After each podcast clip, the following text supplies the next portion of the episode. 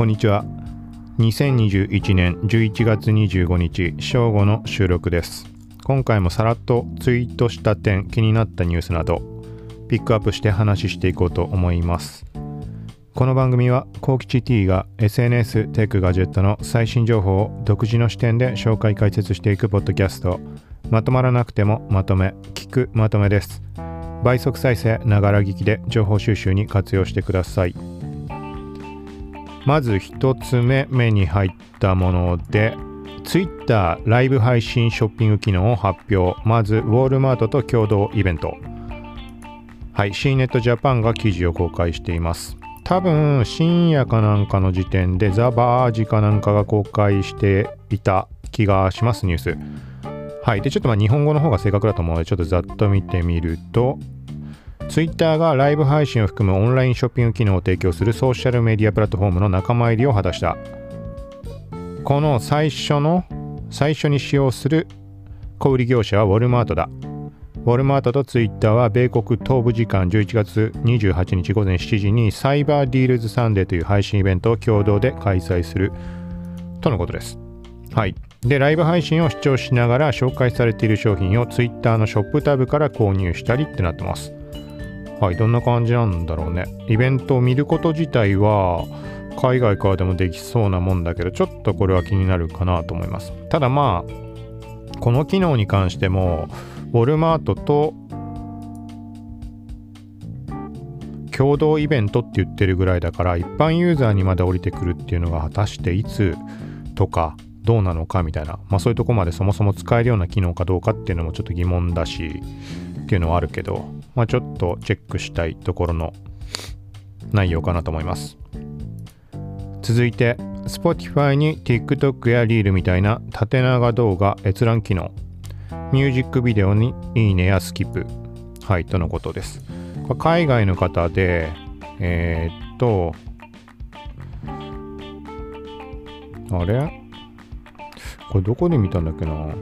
あ、この、この方か。そう、なんかあのー SNS のその開発中の機能とかに関していろいろこう配信している人っていると思うけどこの人も結構あれなんだよね他では出てこないような情報を配信したりしていますちょっと名前がクリスさんかな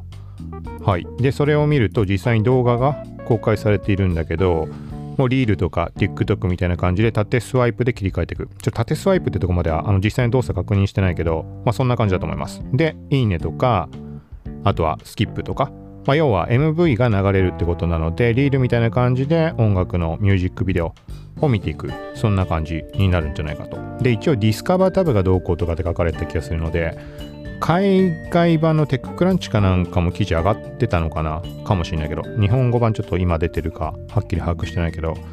はい、みたいなところで、多分ね、 Discover タブ、 Discover タブというか、 Discover 関連みたいな、まあ、発見だよね。みたいな要素としてタブが追加されているのかなんとかちょっと覚えてないけど。はい、なので、もしかしたら Spotify っていうと、レコメンドっていうのを連想するところだと思うので、なんかそういう機能の一つとして動画が TikTok みたいに見られるとかだったらちょっと面白いかなって思います。うん、なんか新しい発見。なんかビジュアルも含めて、なんか新しい出会い、音楽との出会いを提供してくれるみたいな感じだったら面白そうだなと。はい。続いて、ちょっとだけゲーム関連触れると、えー、っと、サイバーパンク2077。まあ実際やってみてめちゃくちゃ面白かったし、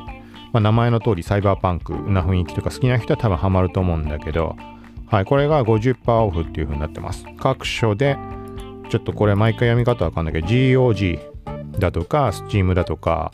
あとは Epic、Stadia、Xbox、PlayStation とか、それぞれ50%あ50%オフからなのかな？場所によって値段違うと思うけど、多分 GOG が一番安いのかね。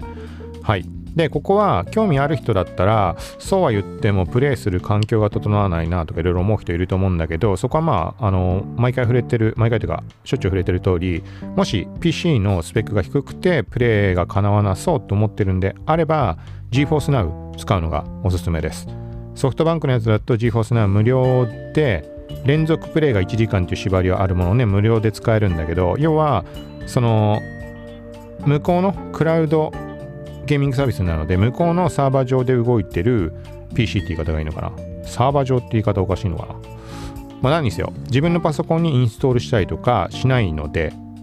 まあ、言ってみたら遠隔操作的な感じでゲームができます。映像だけ送られてきて、それに合わせてこっちで操作するみたいな。で特に遅延とかを感じることもないし、まあ、要はつまり自分の PC にインストールしていないので、自分のスペックは関係ないし、負荷もかからないっていう状態でプレイできるので、これはおすすめです。無料だしね、さっき言ったみたいに。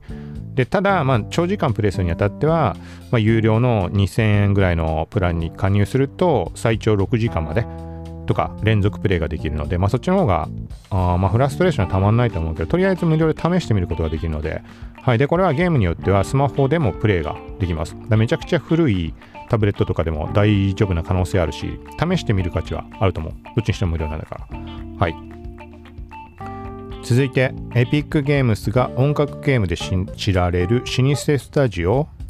ハーモニクス。ハーモニクスでいいのかな読み方を買収とのことです。はいこれもちょっと目に入ってきたところで気になったところとしては、まあ、フォートナイトとかそういうところが頭をよぎるので、うん、なんかちょっと気になるかなみたいな。あとあれか、ライブ、ライブの開催とかも、この記事、エンガジェット日本版で見ると、ライブの件に触れられてます。フォートナイトの中で開催されたライブ。俺一回もフォートナイトの中ではのやつは行ったことがないんだよな、多分。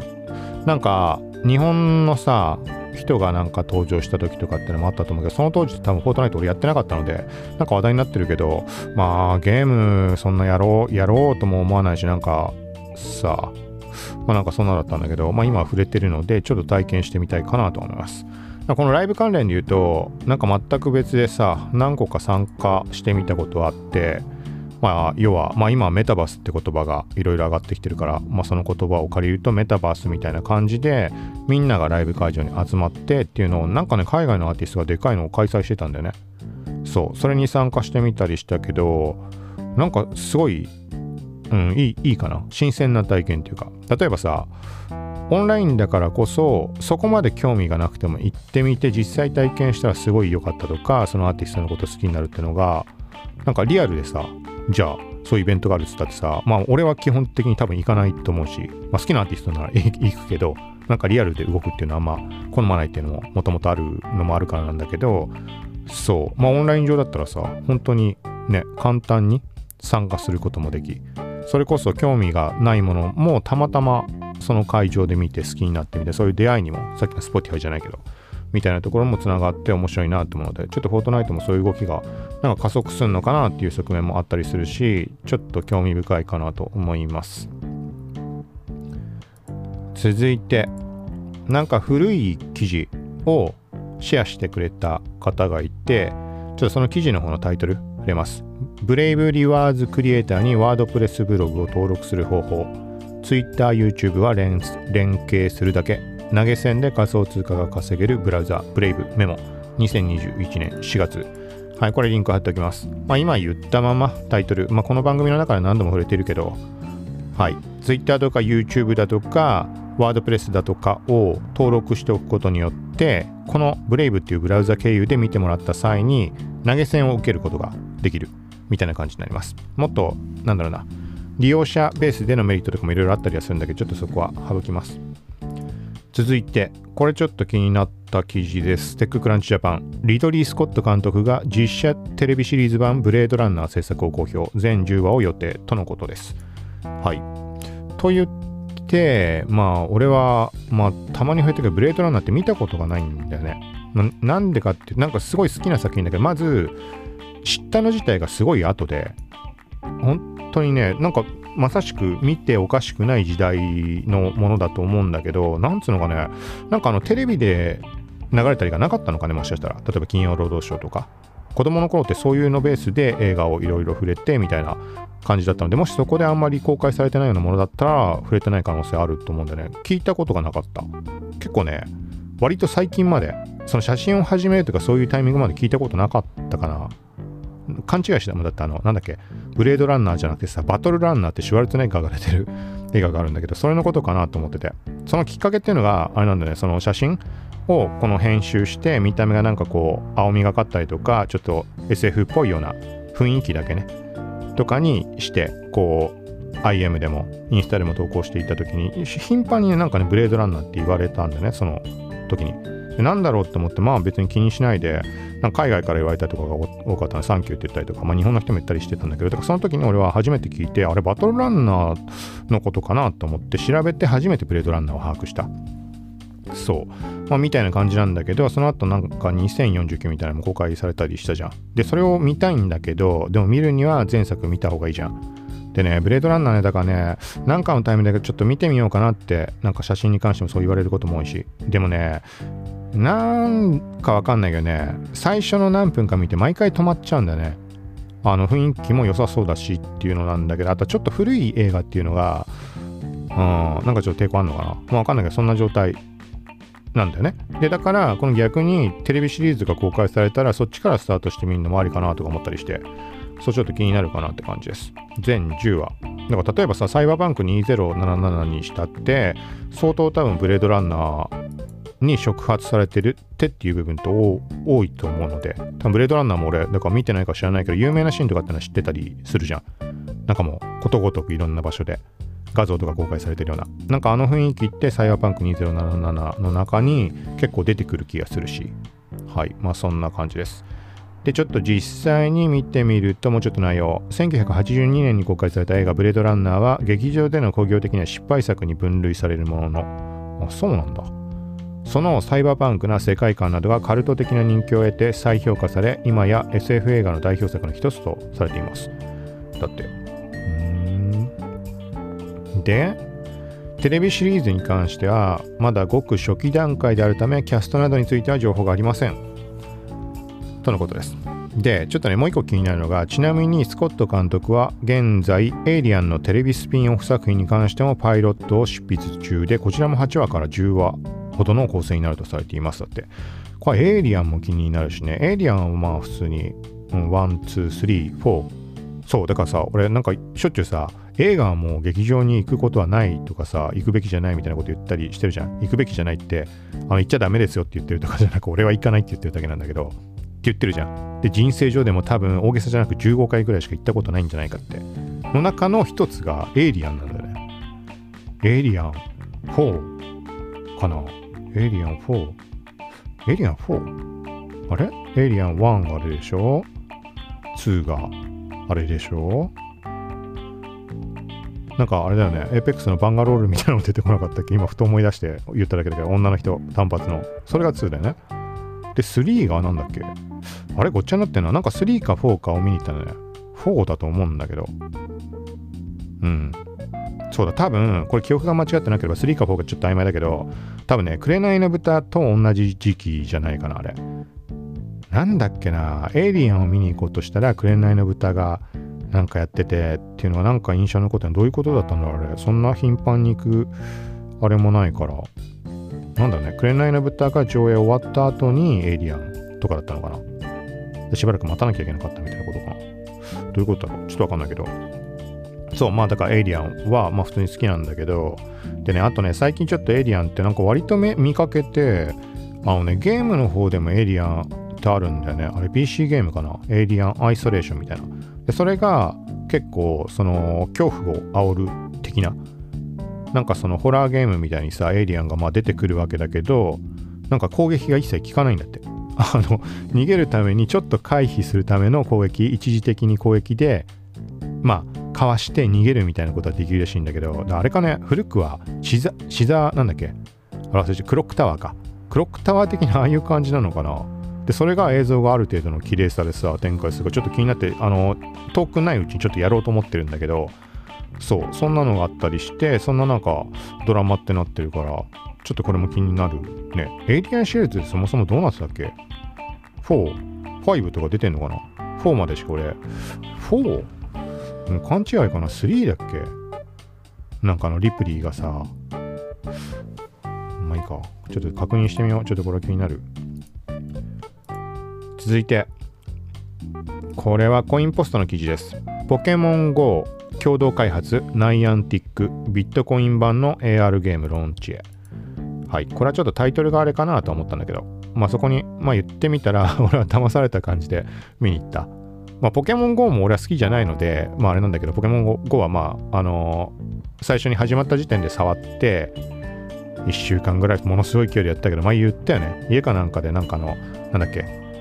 なんかあれがもうすぐそばにあってさ、何もしなくても、そのボスみたいなのと戦えるみたいな、ボスじゃないけど、ちょっと全部忘れしたな、なんかということが。そう、そうで、まあ、ポケモン GO 共同開発ナイアンティックビットコイン版の AR ゲームロンチェってさ、これさ、パッと見見るとさ、ポケモン GO のビットコインゲームが始まるのかなとかって思っちゃわない？思わないかな？わかんない。まあ、俺はそれをちょっと一瞬、そんな感じに思って見に行ったら、そういうことでは多分ないと思います。要はタイトルを分解してみると、ポケモン GO を、まあ、要は任天堂と共同開発をしたナイアンティックがビットコイン版の AR ゲームを ローンチェって話。これで版、版って書くのがあれだね。ビットコイン版って書いてるから、なんかポケモン GO のビットコイン版みたいに取り、取っちゃうじゃん。だからうまいことタイトルをしてあるだけなんだろうけど。はい。あれなんか開かないな。接続できないな。そう。なんかそんな話が終わってるっぽいです。仮想通貨方面の話で考えると興味深いところだけど、うん。ちょっとこれ以上はまあどっちにしても俺 AR ゲームは好きじゃないからな。なんか、うん、まああのポケモン GO に関しては、捕まえた時のカチャって音がいいなぐらいで、あのボールを投げる感じがいいかなぐらいで、なんかのタイミングで一回やんなくなったらもう一切やんなくなったね、あれは。以降、一切触ってないよ。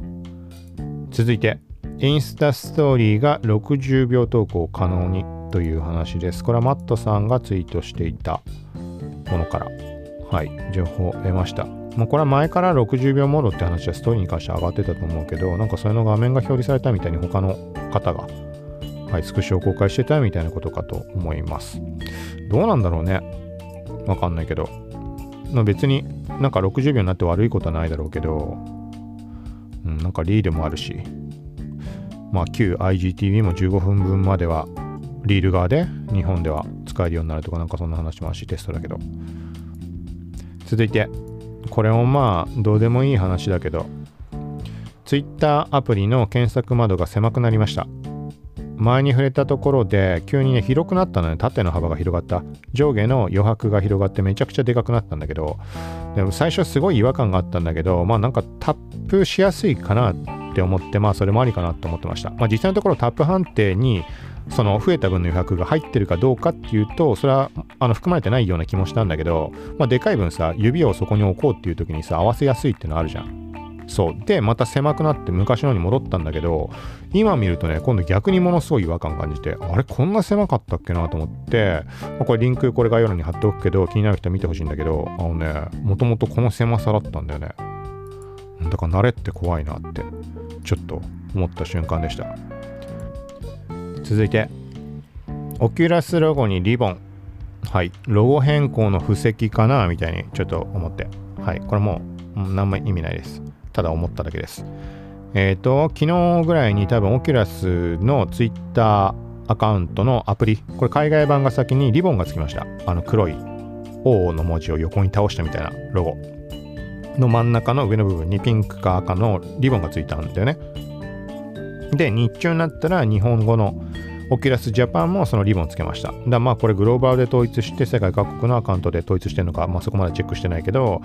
で、まあこれ単純にホリデーシーズンに向けてのなんかプレゼントとかそういう意味合いみたいなのも含めてつけてるんだとは思います。まず一つ。